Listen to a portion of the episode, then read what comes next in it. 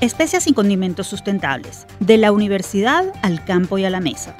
Facultad de Agronomía de la UCB adelanta proyecto que busca transferir conocimientos a agricultores y empresas para la producción sostenible en el país de cúrcuma, jengibre, pimienta y cardamomo, entre otros alimentos de importante valor nutricional y gastronómico. Sobre esto nos hablará el ingeniero Ángel Mariño, docente e investigador del Instituto de Tecnología y Química de la UCB. Conocimiento geográfico, necesidad nacional. A propósito del 65 aniversario del Instituto de Geografía y Recursos Naturales de la Universidad de los Andes, ULA, abordaremos con su director, el profesor Josué Araque, los avances y deudas pendientes en materia de capacitación e investigación sobre geografía, territorio y gestión de recursos naturales en Venezuela. Prevención sismológica en riesgo.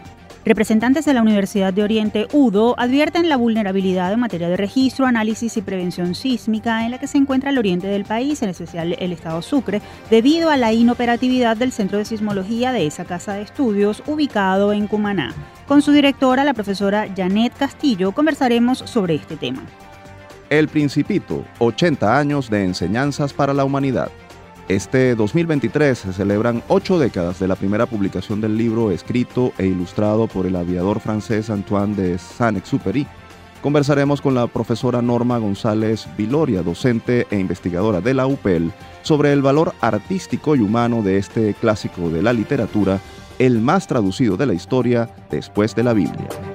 Este es el menú de temas que desarrollaremos en la próxima hora. Bienvenidos a nuestra revista Radial University, las voces de la Universidad Venezolana.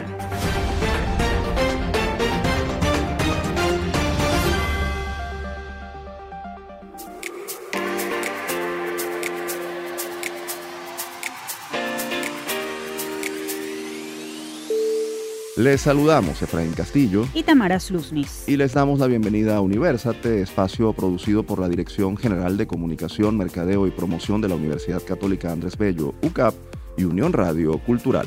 Este programa es posible gracias al equipo conformado por Isabela Iturriza, Inmaculada Sebastiano, Carlos Javier Virgües, Juan Juárez, Fernando Camacho y Giancarlos Caraballo. En la producción nos acompañan Daniel de Alba Suárez y José Ali Linares. Bienvenidos a una nueva edición de Universate, las voces de la Universidad Venezolana. Hoy sumamos un episodio más en esta tribuna plural y de encuentro para todos los que hacemos vida en la Academia Venezolana. Vamos a comenzar esta emisión hablando de un proyecto que adelanta la Facultad de Agronomía de la Universidad Central de Venezuela, UCB, a través del cual se está aplicando el conocimiento científico y la tecnología a la fabricación de manera sostenible de especias y condimentos. Presten mucha atención desde el campus. En el marco de las buenas prácticas agrícolas que promueve la academia en nuestro país, la Facultad de Agronomía de la Universidad Central de Venezuela, UCB, a través de su laboratorio de productos vegetales, ha venido impulsando un proyecto que tiene como finalidad producir especias y condimentos de manera sostenible, aprovechando la tecnología. La iniciativa, que viene desarrollándose desde hace tres años, ha incluido investigación, así como formación y apoyo a agricultores y productores del campo y el sector alimenticio de algunas regiones del país, para llevar a los mercados y mesas nacionales productos como la cúrcuma, el jengibre, la pimienta o el cardamomo. Para darnos más detalles sobre esta iniciativa, tenemos en línea desde Maracay al profesor Ángel Alfredo Mariño. Él es ingeniero agrónomo y magíster en agronomía además de consultor agrícola y docente investigador del Instituto de Química y Tecnología de la UCB. Un gusto tenerlo con nosotros, profesor Mariño. Bienvenido a Universate. Muy buenos días. Muchísimas gracias por la invitación. Profesor, ¿por qué decidieron emprender este proyecto? ¿Qué pasa con el rubro de especias y condimentos en el país en cuanto a producción y disponibilidad, que precisamente fue lo que los motivó a emprender esta línea de trabajo? Muy bien.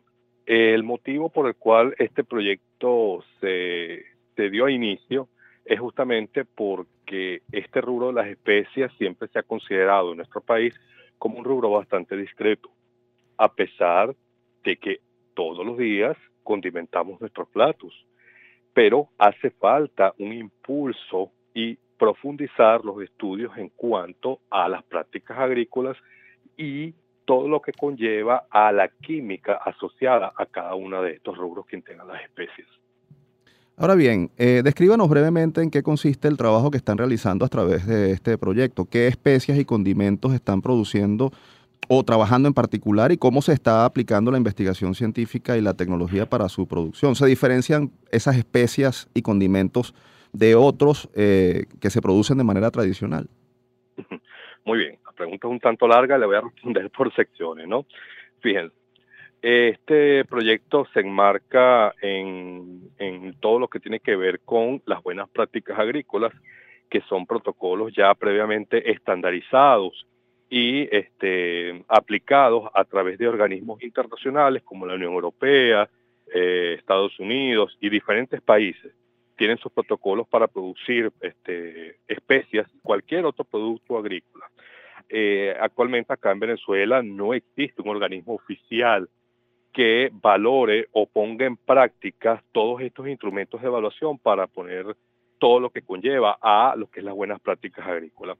En tal sentido, actualmente el proyecto este, se está guiando por protocolos internacionales como la Global Gap para poder entonces producir diversas especies como por ejemplo canela, cúrcuma, jengibre, albahaca. Actualmente tenemos un proyecto en pimienta que está, eh, está echando, a, echando a andar en cuanto a a un avance mucho más específico para la producción de este rubro en, este, en nuestro país.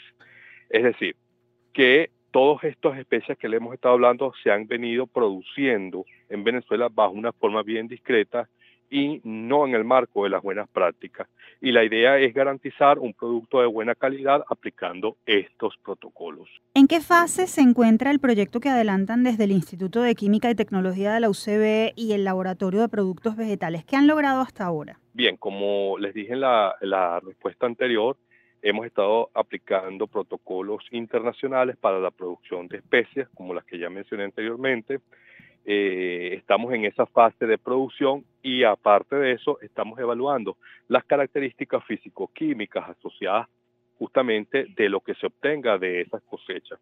Es decir, que todo apunta hacia un objetivo específico que es evaluar la calidad química organoléptica, incluso también lo que es la parte asociada a los rendimientos del cultivo. Ahora bien, eh, entendemos que este proyecto incluye capacitación, transferencia de conocimientos a agricultores, productores, fabricantes del sector alimenticio. Eh, ¿Eso eh, está previsto, ya se está efectuando? ¿A cuántos agricultores y empresas han llegado? ¿Y qué tipo de capacitación están efectuando? Bien, en la actualidad estamos este, en un proceso de capacitación para pequeños productores e incluso tenemos planeado hacer eh, o llevar esto en lo que es la escala en los contextos rurales, escuela, a nivel de escuelas también, a nivel de patios productivos e incluso también eh, aplicar estos protocolos a lo que es el contexto urbano. Es decir, que este, en, en, la actualidad el alcance que tiene este proyecto para poder este, eh, dar eh, o, producir ciertos avances en función de lo que nosotros necesitamos en nuestro país, eh, es necesario llevar entonces un orden específico a través de los productores agrícolas. Por lo tanto, el, el, el proyecto como tal hemos estado siendo apoyados por em, dos empresas privadas que, que, nos han brindado todo lo que es la, el apoyo en la parte de logística en cuanto a investigación. Y bueno, eh, ellos automáticamente ya, ya tienen un producto previamente caracterizado. Estamos conversando con el ingeniero Ángel Mariño, magíster en agronomía, docente investigador del Instituto de Química y Tecnología de la UCB. Además de los condimentos y especias que usted nos mencionó, eh, ¿tienen pensado incluir eh, a, corto y mediano plazo otros rubros en este plan? En caso de ser así, ¿cuáles serían los próximos pasos? Bueno, por supuesto que sí. Como eh, algo que no, que no se dijo al principio es que las especias constituyen un rubro importante dentro de lo que son los cultivos hortícolas. ¿Sí? E incluso también hay frutales que pueden ser considerados también como especias, todo dependiendo entonces del enfoque que se le dé y hasta dónde va dirigido el mercado. En tal sentido, eh, el proyecto sí, pues eh, tiene planeado a futuro en el mediano y largo plazo, quise decir, ¿no? Dar inicio a, poner prácticas en otros rubros que constituyen las especias para poder entonces caracterizar esa materia prima. Ahora bien, ¿cuál es el beneficio más importante que brinda una iniciativa como la que ustedes están adelantando eh, para el desarrollo agroalimentario del país, además teniendo en cuenta las buenas prácticas para el cultivo de la que usted nos ha hablado? ¿Es posible lograr esa soberanía alimentaria en estos rubros? Por supuesto que es posible. Además de eso, que Venezuela eh, eh, a nivel geográfico y todo lo que constituye el clima o los diversos aspectos climáticos de nuestro país, lo hacen muy, muy atractivo para la producción de especias. Eh, fíjense que hemos estado hablando nada más de especias, no de condimentos, porque son dos cosas totalmente distintas, ¿ok? Eso también eh, eh, hay, que, hay que contextualizarlo, porque ya los condimentos vendrían siendo la incorporación de esas especias intervenidas con sales solubles, ¿sí? este, sin embargo, bueno, en, el ámbito de, las especias, el potencial en nuestro país es inmenso y como dije en principio, ha sido un mercado que es discreto en cuanto a producción. Por lo tanto, entonces, bueno, se les invita a todos los productores, comerciantes e interesados en, en emprender, vamos a decirlo así, un proyecto en especia, les podemos decir que es muy viable. Además de eso, que las especias como tal, en vista de sus propiedades, vamos a decirlo químicas, lo hace mucho más atractivo para la producción, ya que no amerita eh, tantos insumos agrícolas. Estoy hablando ya prácticamente que a nivel fitosanitario eh, no, no, no, no, no, no constituye tanta amenaza para el cultivo como tal. ¿Cómo pueden hacer quienes quieran ponerse en contacto con ustedes para conocer más sobre lo que están realizando y de pronto convertirse en patrocinantes? Bien, fíjese, este, con respecto a lo, del patrocinio, es algo que nosotros nos manejamos con, con mucha, eh, vamos a decirlo así, a nivel institucional, ¿ok? Por lo tanto, eh, esa respuesta como tal no le puedo dar. Sin embargo, nosotros hemos estado organizando, o ya se organizó previamente, un evento que se llamó, eh, ahorita no recuerdo el nombre, creo que se llama algo así como eh, producción de especias en el país, que incluía todo lo que eran investigadores, comerciantes, eh, y bueno, se hizo un llamado a nivel, en, en aquel entonces cuando se hizo fue virtual. Este año se va a volver a retomar ese evento, pero ya a nivel presencial en los espacios de la facultad. Es muy probable que sea ya para el mes de octubre. Y por lo tanto, bueno, ahí sí pudiéramos entonces abrirnos, ¿no? A, aperturarnos, a recibir todos aquellos eh, comerciantes y productores de especias a visitar los espacios acá en la Facultad de Economía y hacer presencias con sus productos. ¿sí? es un evento que, tiene como objetivo eh, difundir toda la información de la producción de especias en el país, las potencialidades que hay y las aperturas a los mercados nacionales e internacionales.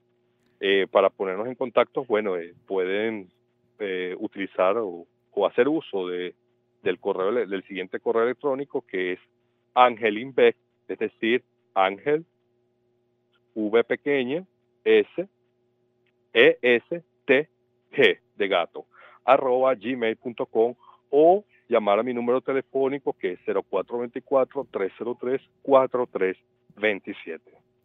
También me pueden encontrar en Instagram como arroba parecido al correo. Profesor Mariño, gracias por compartir con nuestra audiencia esta información valiosa. Le agradecemos su tiempo también. Muchísimas gracias a ustedes también por, por por difundir todo esto que tiene que ver con las especies y los condimentos. Agradecido, Efraín.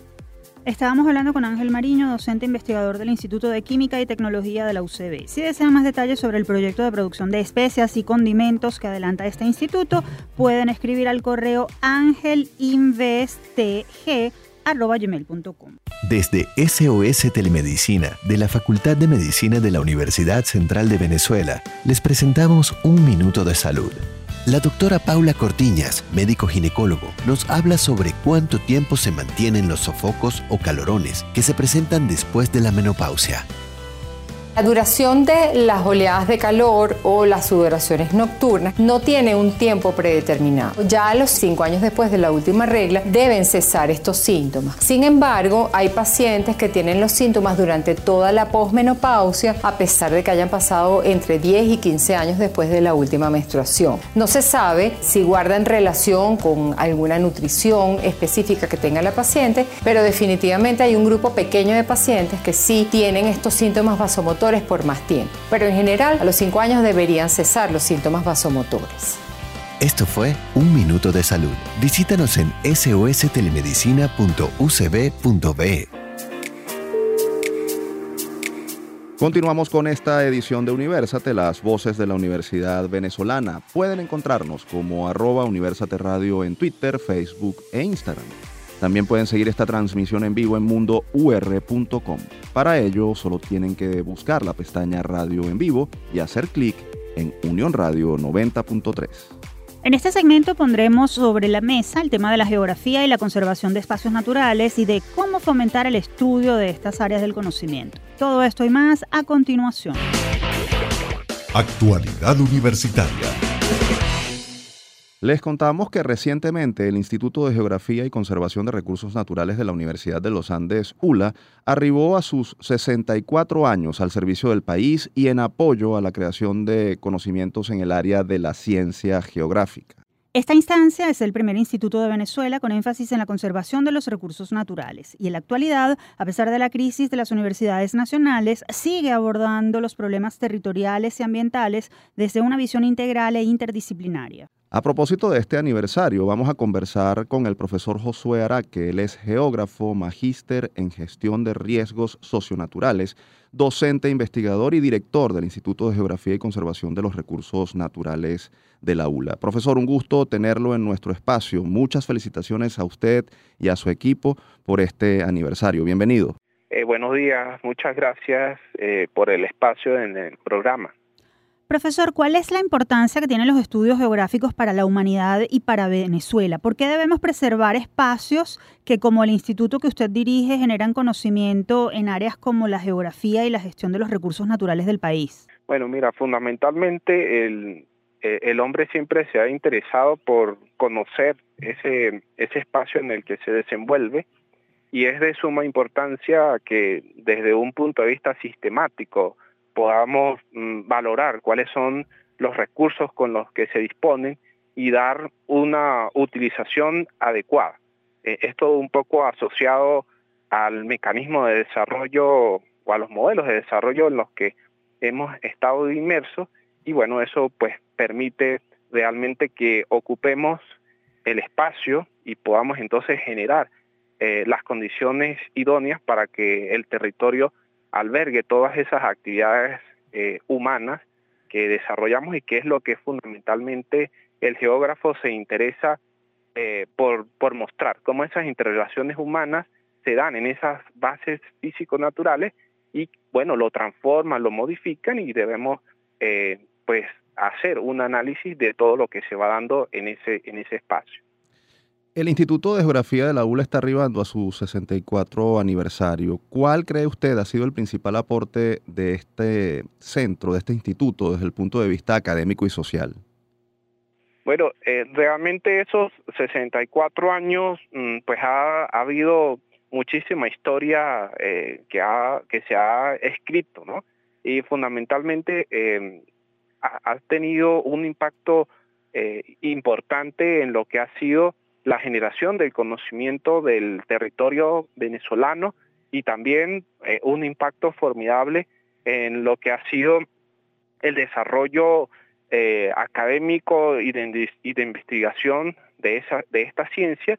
Y bueno, una cuota eh, clave pues ha sido la impronta de los geógrafos en las distintas instituciones, tanto públicas en un primer momento como también privadas ya eh, más recientemente y cómo pues esto eh, viene a dar, ha venido dando respuesta en aspectos como lo que ha sido la ordenación del territorio, la planificación urbana, la gestión de los recursos naturales, entre otros. Profesor Araque, para nadie es un secreto la crisis en la que se encuentra la Universidad Venezolana. ¿Cómo les está afectando esta situación? ¿En qué condiciones está hoy el instituto que usted dirige? Bueno, sí, como bien lo refieres, este, no hemos sido o hemos estado ajenos a esa realidad. Eh, por una parte, eh, el tema migratorio pues nos ha afectado en el capital humano, eh, fundamentalmente porque, bueno, investigadores, profesores que se formaron tanto dentro como fuera del país. En algunos casos se han jubilado, en otros casos eh, la situación sociopolítica del país los ha llevado a migrar. Entonces ahí tenemos un, un, hueco grande que pues ha debilitado. Sin embargo, quienes en este momento nos encontramos dentro de la institución, pues hemos venido colocando nuestros granitos de arena y nuestro mayor esfuerzo para, bueno, llevar adelante y realzar lo que históricamente ha sido los estudios geográficos eh, en Venezuela. Tenemos en Universate al investigador José Araque, geógrafo magíster en gestión de riesgos socionaturales y director del Instituto de Geografía y Conservación de los Recursos Naturales de la ULA. Profesor, ¿hay motivación en las nuevas generaciones por estudiar carreras como geografía y más allá de eso, por adentrarse en el mundo de la investigación en esta área?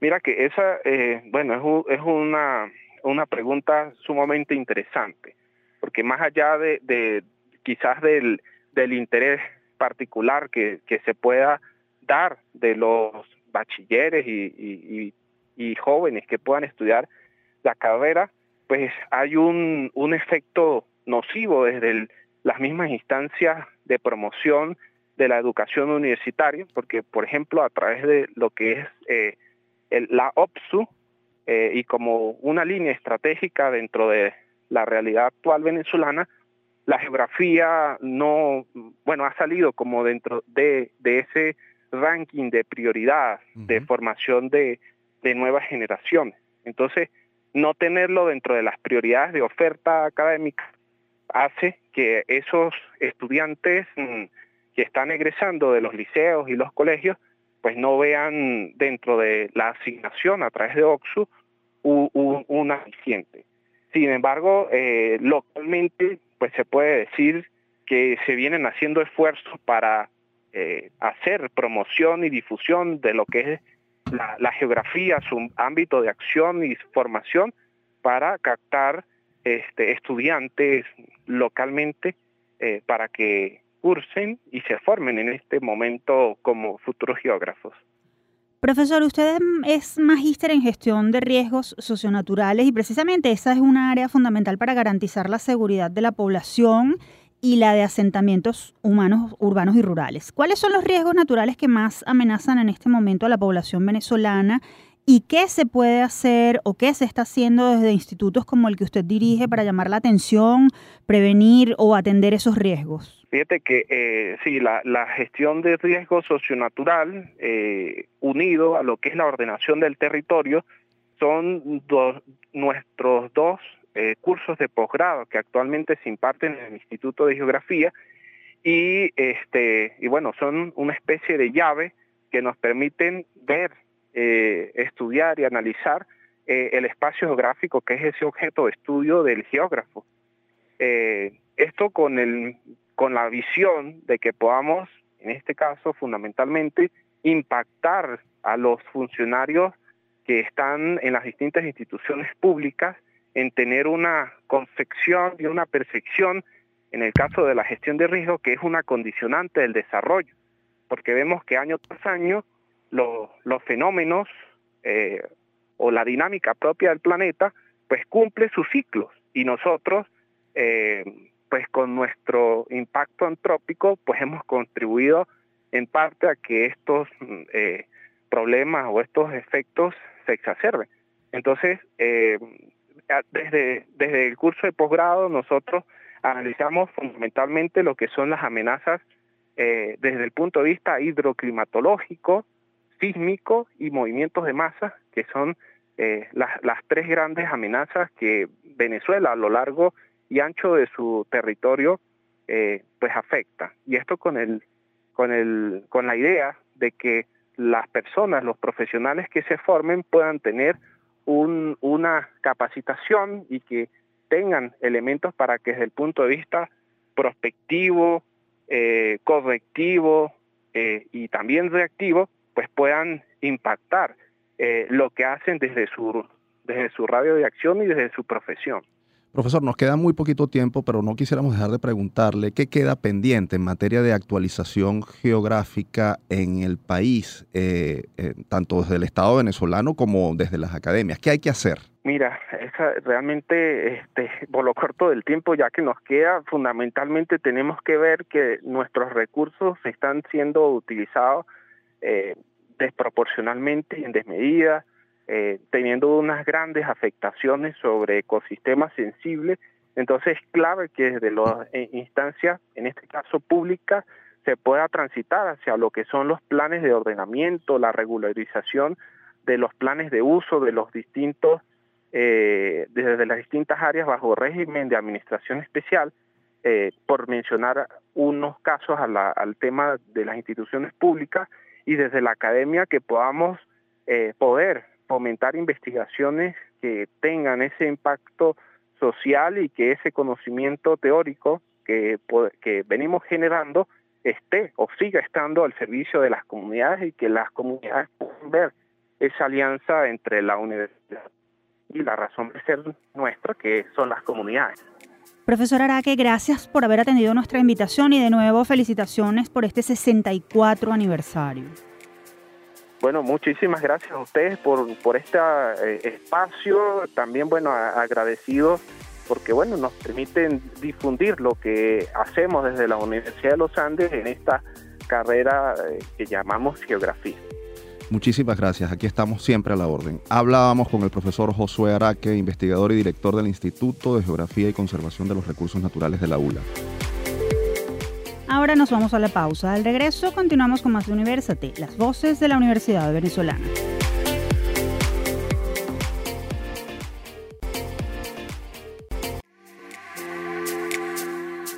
Estamos de vuelta en Universate, las voces de la Universidad Venezolana. Aquellos que deseen escuchar esta o cualquiera de nuestras emisiones anteriores pueden acceder a las plataformas iBox, YouTube, iTunes, Google Podcast y Spotify. Allí pueden ubicarnos como Producción Universal. Y ahora le pondremos la lupa a la situación en la que se encuentra el Centro de Sismología de la Universidad de Oriente en el estado Sucre y los efectos a corto y largo plazo que esto podría generar. Vamos a escuchar. Lupa Universate. Fundado en 1982, el Centro de Sismología de la Universidad de Oriente UDO, ubicado en el estado Sucre, ha sido considerado como referente nacional e internacional en esta materia. No obstante, la crisis presupuestaria llevó al centro a un cierre técnico que dejó fuera de servicio su sismógrafo. La situación ha dejado sin protección en materia de registro, análisis y prevención de actividades telúricas al estado Sucre y al oriente del país, considerado una de las regiones de mayor riesgo sísmico de Venezuela. ¿Cuáles son esos riesgos reales y potenciales? ¿Qué hacer para lograr reactivar este vital centro de investigación e información? Para hablar sobre este y otros asuntos nos acompaña vía telefónica desde el Estado Sucre la profesora Janet Castillo. Ella es licenciada en Trabajo Social y especialista en Gerencia de Recursos Humanos. Castillo es coordinadora del área de prevención y mitigación de desastres y directora del Centro de Sismología de la UDO. Bienvenida a Universate, profesora agradecida por la invitación. Aquí estamos para aclarar cualquier duda o incertidumbre al respecto. Profesora, ¿por qué es importante mantener un monitoreo continuo de los fenómenos sísmicos que tienen lugar en el país eh, y en este caso en la región oriental? El monitoreo es fundamental dada el peligro sísmico que presenta el país en general, pues Venezuela, siendo el estado Sucre el de mayor peligro sísmico eh, nos permite mantener un registro de todos los eventos sísmicos y poder mm, determinar en algún momento alguna irregularidad en la ocurrencia de estos eventos favorezca a poder adelantarnos a pensar que quizás eh, ellos nos informando de que alguna actividad sísmica severa pudiera ocurrir pues en la zona. Ahora bien, ¿cuál es la situación actual del Centro de Sismología de la UDO y desde cuándo se encuentra así? ¿Qué equipos tenía? ¿Qué actividades se llevaban a cabo en esa dependencia y se dejaron de efectuar? Sí, el Centro de Sismología, ustedes saben, funcionaba en el núcleo de Sucre de la Universidad de Oriente, bueno, y por efectos de, vandalismo, pues todo el núcleo dejó de funcionar. Sin embargo, este, nosotros nos hemos registrando la actividad sísmica en un centro itinerante. Eh, actualmente, lo, nuestro sistema de radio, de radio de transmisión, ha fallado, pues por efecto del, del deterioro, pues ya de los equipos, y entonces no nos permite recibir la data sísmica desde las estaciones. Profesora, leíamos en un reportaje de un portal informativo que el sismógrafo del Centro de Sismología de la UDO se apagó, quedó fuera de servicio. ¿Qué riesgos implica esta desconexión para la región y sus habitantes desde el punto de vista de registro y prevención de movimientos telúricos? Bueno, el riesgo eh, aumenta con estas que un, un centro de sismología a nivel mundial fundamental. Él va a permitir mantenernos informados de la actividad sísmica de la zona, si está creciendo, si está, si se mantiene, este, la posibilidad de terminar algunos enjambres que nos pueda en algún momento dilucidar de que hay alguna concentración. Bueno, existe la probabilidad de que en algún momento pudiéramos nosotros desarrollar de contingencia que pueda salvar vida, pues en ese momento. Además que el estudio de la sismología es fundamental para todos los centros de sismología en el mundo porque van hacia la posible pues predicción en algún momento de, de los terremotos, pues de los fenómenos sísmicos. Conversamos con la profesora Janet Castillo, licenciada en Trabajo Social y directora del Centro de Sismología de la UDO. Profesora, ¿qué recursos técnicos y humanos necesitan para volver a funcionar y de qué presupuesto podríamos hablar? ¿Cuáles serían las acciones prioritarias para poner en marcha el centro y garantizar el cumplimiento de su misión adecuadamente? Estamos en acciones de volver a activar eh, la transmisión de, la data eh, con eh, la adquisición pues de algunos implementos que nos hace falta como son radiocomunicaciones eh, fundamental eso porque nuestros equipos pues los logramos los logramos recuperar antes de que ocurriera un mal mayor allá en, en, la sede. Y los con los equipos sí contamos. Pues este nosotros actualmente estamos en proceso de recuperación platina y muy lenta por supuesto porque los recursos pues no son suficientes pero principalmente lo que nosotros necesitamos ahorita es reactivar los equipos de radiocomunicaciones, que son los que nos han fallado. Precisamente, para lograr este objetivo, ¿han establecido algún contacto con autoridades nacionales, regionales, locales o con sectores empresariales y de la sociedad civil? Bueno, actualmente nosotros estamos trabajando para ser introducidos en, instituciones sí del, del gobierno podemos pues conseguir los recursos por esos medios también pues seguimos con el dependiendo de la Universidad de Oriente, porque este es un, centro que depende exclusivamente de, la universidad, obedecemos alineamientos pues presupuestarios netos de ella. Ahora, lo que sucede es que en estos momentos, pues nosotros mm, lo que requerimos básicamente para activarnos completamente es nuestra sede. En eso están las autoridades rectorales, pues, haciendo el esfuerzo para ubicar una sede que reúna las características, poder instalar nuestros equipos allí y reactivar completamente el centro de sismología.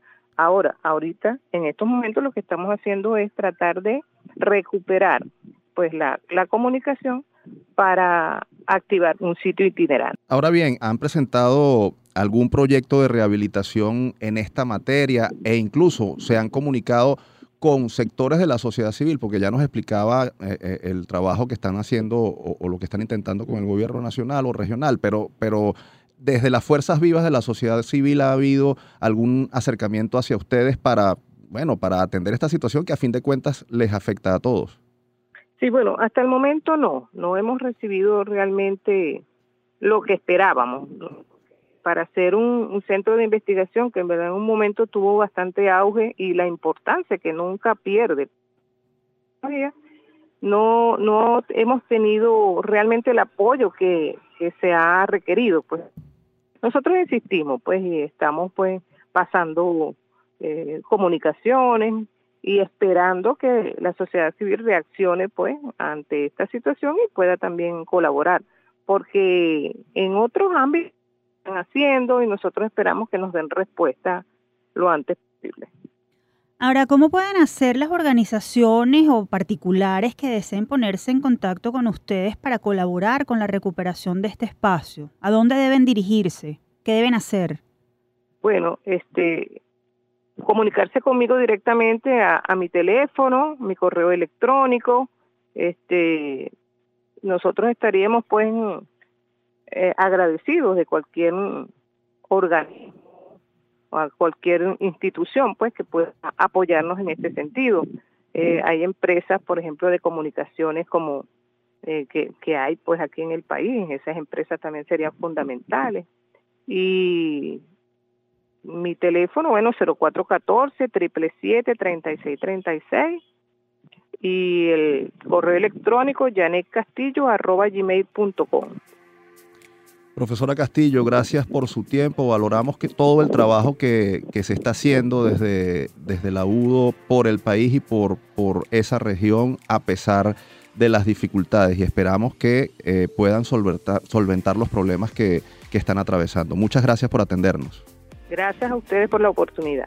Teníamos en línea a la profesora Janet Castillo, directora del Centro de Sismología de la UDO. Si desean colaborar para la reconstrucción de este centro, pueden escribir al correo janetecastillo.gmail.com o llamar al teléfono 0414 777 3636. Avanzamos con esta edición de Universate, las voces de la Universidad Venezolana. Para quienes deseen dar a conocer en este espacio alguna investigación, proyecto o personaje universitario destacado, ponemos a disposición nuestro correo electrónico producciónuniversate.gmail.com. Se han preguntado por qué El Principito, libro del aviador francés Antoine de Saint-Exupéry, sigue ofreciendo a los lectores de cualquier edad lecciones de vida a 80 años de su primera publicación. Sobre esto conversaremos en los próximos minutos con una educadora experta en literatura infantil que tiene mucho que decir al respecto. Vamos a escucharla. Todo me sirve, nada se pierde. No se ve bien sino con el corazón. Lo esencial es invisible a los ojos. Esta es una de las frases más recordadas de El Principito, el libro más traducido del mundo después de la Biblia y una fábula atemporal y universal que aborda grandes temas del ser humano, entre ellos amor, soledad, compromiso, entrega, sacrificio, amistad, a partir del encuentro de un piloto de guerra y el pequeño príncipe proveniente del asteroide B612. Esta novela infantil, escrita e ilustrada por el aviador francés Antoine de Saint-Exupéry, fue publicada el 6 de abril de 1943 en Francia. Desde entonces se ha convertido en un texto obligatorio para niños y también para adultos que deja muchas enseñanzas de esas que siempre sirven y nunca se pierden. Para ahondar más sobre este tema, hemos invitado a nuestro espacio a la profesora Norma González Viloria. Ella es docente de lengua y literatura magíster en literatura latinoamericana, experta en literatura infantil y juvenil y profesora investigadora del Instituto Venezolano de Investigaciones Lingüísticas y Literarias de la UPEL. Profesora, bienvenida a Universate. Muchas gracias. Profesora, ¿por qué El Principito es un clásico de la literatura infantil? ¿Qué elementos hacen tan valioso este libro en sus poco más de 100 páginas desde el punto de vista literario formal? Bueno, eh, está muy bien escrito, es simple eh, en, el, en el sentido de la sencillez, no en el sentido de lo, de lo pobre. Eh, y además de eso, eh, los temas que trata eh, te conmueven, los temas que tratan te tocan directamente, los temas eh, pueden de alguna manera este, sacarte de tu día a día y meterte en unos mundos que son generalmente no muy poblados por nosotros hoy en este pleno siglo XXI. ¿Qué enseñanzas y valores precisamente sigue dejando este texto? ¿A qué se debe que 80 años después de su publicación siga siendo un libro de indispensable lectura? Bueno, eh, este libro para mí fundamentalmente, ya lo decían ustedes en la introducción, pero para yo resalto entre las cosas que señalaron, para mí es un libro eh, que tiene que ver con el amor. Es un libro que retoma la calidad y la mm, idiosincrasia real del ser humano el amor, nuestro corazón. Lo dijeron eh, y lo dice el zorro, solo con el corazón se puede ver bien. Lo esencial es invisible a los ojos. Y la temática que este libro aborda es precisamente el del amor en, el, en la amistad, el del amor en la solidaridad, en el amor en la respuesta a cualquier pregunta que nos haga un niño. Creo que por esto ese libro ha eh, han pervivido durante ocho décadas y creo que va a seguir viviendo aun cuando algunos intentamos olvidarlo.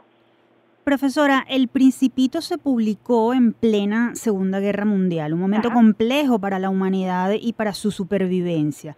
¿Cómo se redimensiona el valor de su mensaje hoy cuando el mundo sigue sometido a la guerra? Bueno, yo creo que el mensaje inicialmente era precisamente era darnos una alternativa a ese horror, eh, darnos una alternativa a la muerte, darnos una alternativa al hombre matando al hombre. Esa alternativa sigue presente puesto que, como bien has dicho, seguimos en guerra. Y seguimos en guerra porque el ser humano eh, no se sacia porque el ser humano quiere más continuamente, pero quiere más como alguno de los personajes que quiere más control, que quiere más poder, que quiere tener más.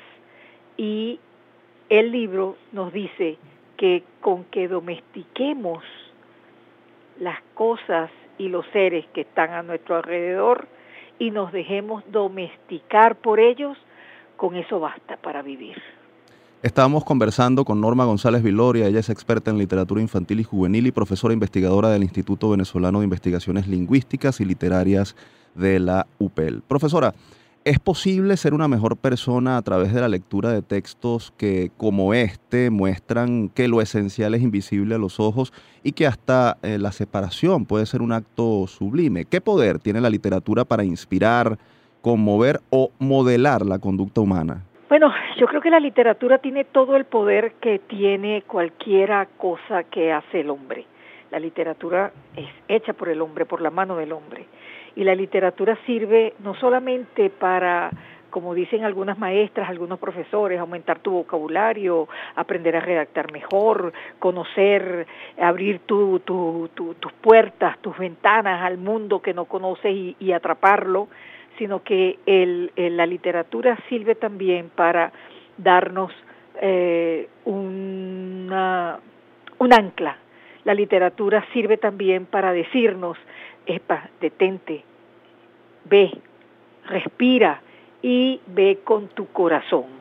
Es la magia de la literatura, es la magia de la palabra. Y esa magia de la palabra en este libro hace ebullición. En este libro es cuando realmente esa magia se eh, nos envuelve. Y yo creo que sí, que cuando leemos cambiamos. Yo creo que un libro me puede cambiar y yo puedo cambiar a ese libro en términos de mi interpretación, en términos de lo que yo puedo tomar de él y puedo hacer de él. Por eso decía que hay algunos que queremos olvidarlo, porque es un libro de tan, de tan profunda eh, raíz de su raigambre está tan dentro de nosotros y saca a flote cosas que muchas veces no queremos que salgan a flote. Nuestra debilidad ante otro, nuestro amor ante las cosas, nuestro asombro ante la vida. Eso lo tenemos que eso lo tenemos que guardar porque eso sensibiliza mucho al hombre y nosotros tenemos que salir a la calle a trabajar a caminar, a buscar, a hacer. Y con aquella sensibilidad que tenemos dentro, muchas veces nos podemos hacer mucho daño. Por eso dije en algún momento que algunos queremos olvidar al principito. Profesora, ¿cómo hacer para que los nativos digitales, que pareciera que cada vez... ¿Para los qué, perdón? Para los nativos digitales, ¿cómo hacer para que ellos, que pareciera que cada vez están menos interesados por la lectura, se acerquen al principito, lo disfruten y puedan contemplar la belleza de las lecciones que deja? ¿Se debería incluir como contenido obligatorio en las escuelas? Mira, cuando dices obligatorio, a mí se me peluca el cuerpo, como un gato se me peluca un el cuerpo porque como profesora he llegado a, ver que cuando hacemos una, un, texto obligatorio, inmediatamente eso supone el rechazo de nuestros estudiantes. Ahora, ¿lo debemos revisar? ¿Lo debemos leer? Sí, sin el, sin el deber. Ojalá que lo hagamos porque mm, eh, alguien nos dijo, oye, qué libro tan hermoso, ese libro además incomprensible en una primera lectura, ese libro no es para niños, ese niño es para jóvenes o adultos. Alguien que te haya dicho eso, de pronto te puede te puede dar la motivación para llegar a ese libro y qué bueno que, que fuera así porque vas a llegar a él con ganas de leerlo, no con el deber de leerlo. Entonces sí, en esta época digital, esos son los libros que realmente mm, deben ser mm, siguen deben, wow, que esos son los libros que ojalá tengamos para comentar, ojalá tengamos para eh, discutir con los amigos, con incluso en la clase, sencillamente, oye, lo leí, hoy qué bueno, yo también, etcétera, porque esos libros nos eh, dan el contrapeso a estas redes, nos dan el contrapeso a lo digital, nos dan el contrapeso a las máquinas, esos libros. Profesora, ¿pudiera haber alguna alegoría entre los temas abordados en el Principito y entre los asuntos que rodean, aquejan, que acompañan a los venezolanos y, por qué no, al latinoamericano en su día a día? Indudablemente. Nosotros podemos ver allí en el, en el, en el, en el rey podemos ver presidentes. Nosotros en el comerciante podemos ver eh, comerciantes, verdaderamente. Y este claro que ahí vemos el control eh, en eso en alguno de estos personajes entonces eh, sí nos aqueja el hecho de que estamos hemos olvidado al, al principito y nos aqueja el hecho de que no somos necesariamente sensibles a lo que ocurre a nuestro alrededor. Miramos para otro lado cuando hay una persona que está abriendo una bolsa en la basura para ver si encuentra algo que comer. Eso no lo miramos. Por eso digo que muchas veces queremos olvidar al principito. Profesora González, muchas gracias por habernos brindado unos minutos de su tiempo para conversar y reflexionar sobre esta obra insigne de la literatura universal. Gracias a ustedes por la invitación, que estén bien.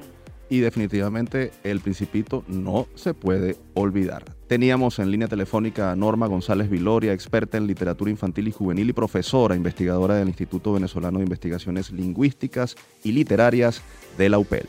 Ha llegado el momento de despedirnos por el día de hoy. Antes, como siempre, compartimos con ustedes nuestra acostumbrada frase de la semana, esta vez extraída de una de las páginas de El Principito.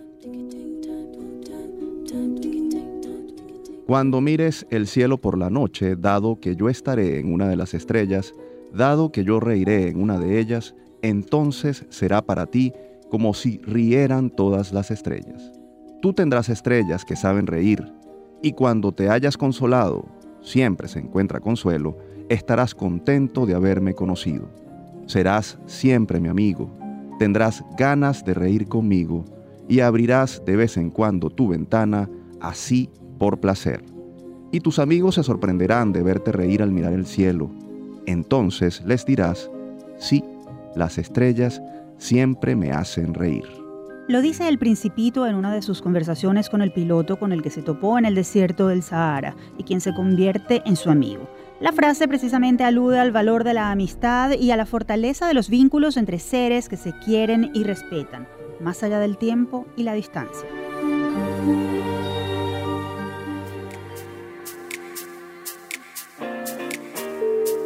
De esta forma cerramos el programa de hoy. Les recordamos que Universate es una producción de la Dirección General de Comunicación, Mercadeo y Promoción de la Universidad Católica Andrés Bello UCAP y Unión Radio Cultural. Este programa fue posible gracias al equipo conformado por Isabela Iturriza, Inmaculada Sebastiano, Carlos Javier Virgües, Juan Juárez, Fernando Camacho y Giancarlos Caraballo. En la producción estuvieron Daniel de Alba Suárez y José Ali Linares. Y en la conducción, quien les habla, Efraín Castillo y Tamara Slusnis. Hasta la próxima.